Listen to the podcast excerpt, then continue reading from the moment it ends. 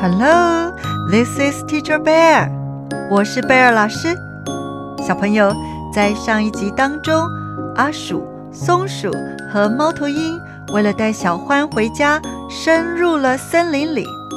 In the last episode, Mouse, Squirrel, and Owl walked deep into the forest to take Little Badger home. 天快黑了，他们能不能成功的找到欢妈妈呢 ？It's getting dark. Will they succeed in finding Mommy Badger? 让我们继续听下去。Let's keep listening. An English picture book. I'm not grumpy. 英文绘本。我的脾气不暴躁。Story by Steve Smallman.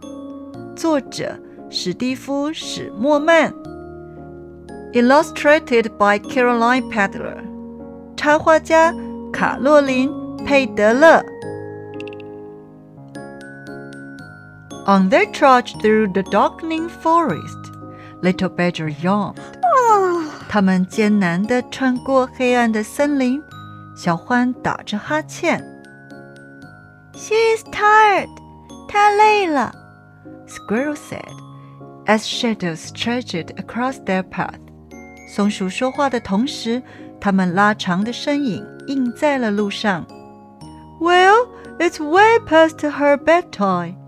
嗯，已经过了小欢睡觉的时间了。I know. She's tired and hungry and scared, and she needs her mom. And it's getting dark, and and I don't know what to do.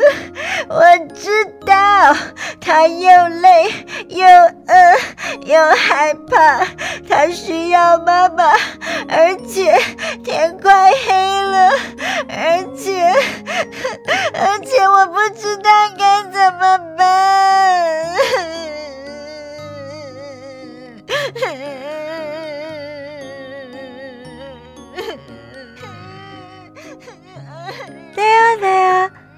笑笑笑笑。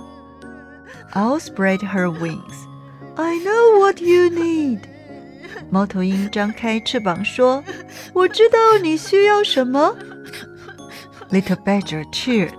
小欢欢呼着说：“Hug，抱抱。”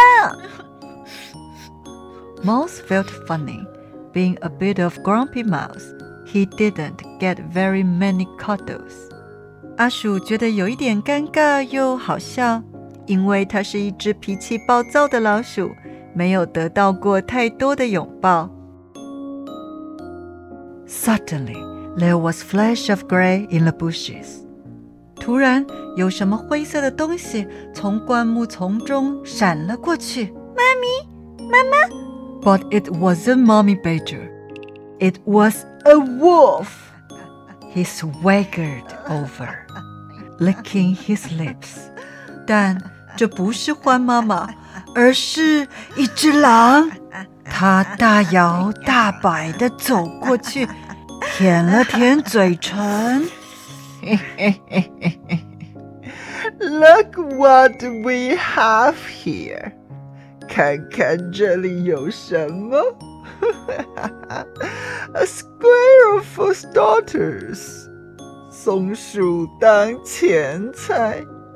A badger and an owl for the main course，主菜是獾和猫头鹰。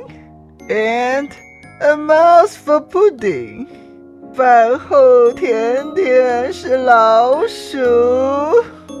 I'm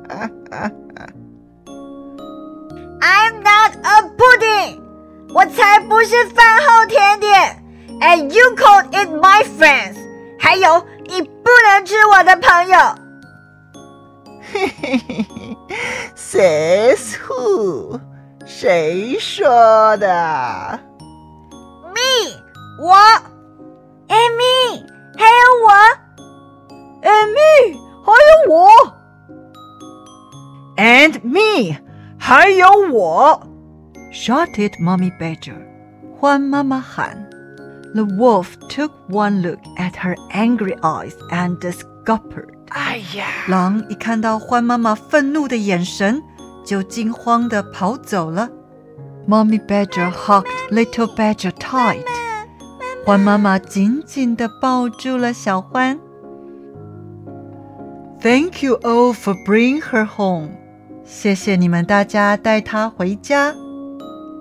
It was Mouse's idea。是阿鼠的主意。Well, thank you, Mr. Wait a minute. Aren't you the grumpy mouse who lives in the oak tree? 嗯，谢谢你，这位先生，您等一下， 你不是那只住在橡树里的脾气很暴躁的老鼠吗？啊，For the last time, I'm not grumpy. At least, not anymore. 最后一次，我的脾气不暴躁，至少，啊，以后不暴躁了。And for the first time in a long time, Mouse smiled. 阿鼠笑了，他好久没笑了。Because now I have friends，因为现在我有朋友了。And friends, well, that's just what I need。而朋友们 正是我需要的。小朋友，你现在是不是放心了呢？Do you feel real short now？你觉得阿鼠是一个好朋友吗？Do you think Mouse is a good friend？你愿意接受一个脾气暴躁的朋友吗？Could you accept a grumpy friend？如果朋友的脾气暴躁，你要怎么帮助他呢？If your friend is grumpy, what can you do to help? 你觉得松鼠跟猫头鹰的贴心对阿鼠有帮助吗？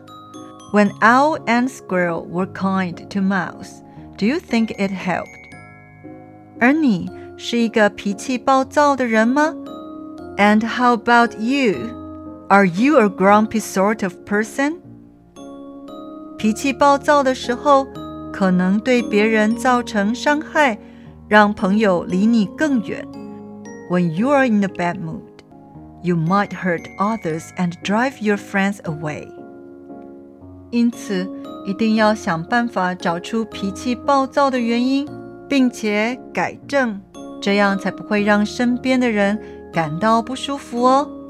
In that case, you need to find the reason why you are grumpy and fix it, so your companions can feel comfortable around you. 还有，如果某天你因为没控制好暴躁的脾气而伤害了朋友，用英文你可以怎么表达歉意呢？I lost my temper. I was wrong.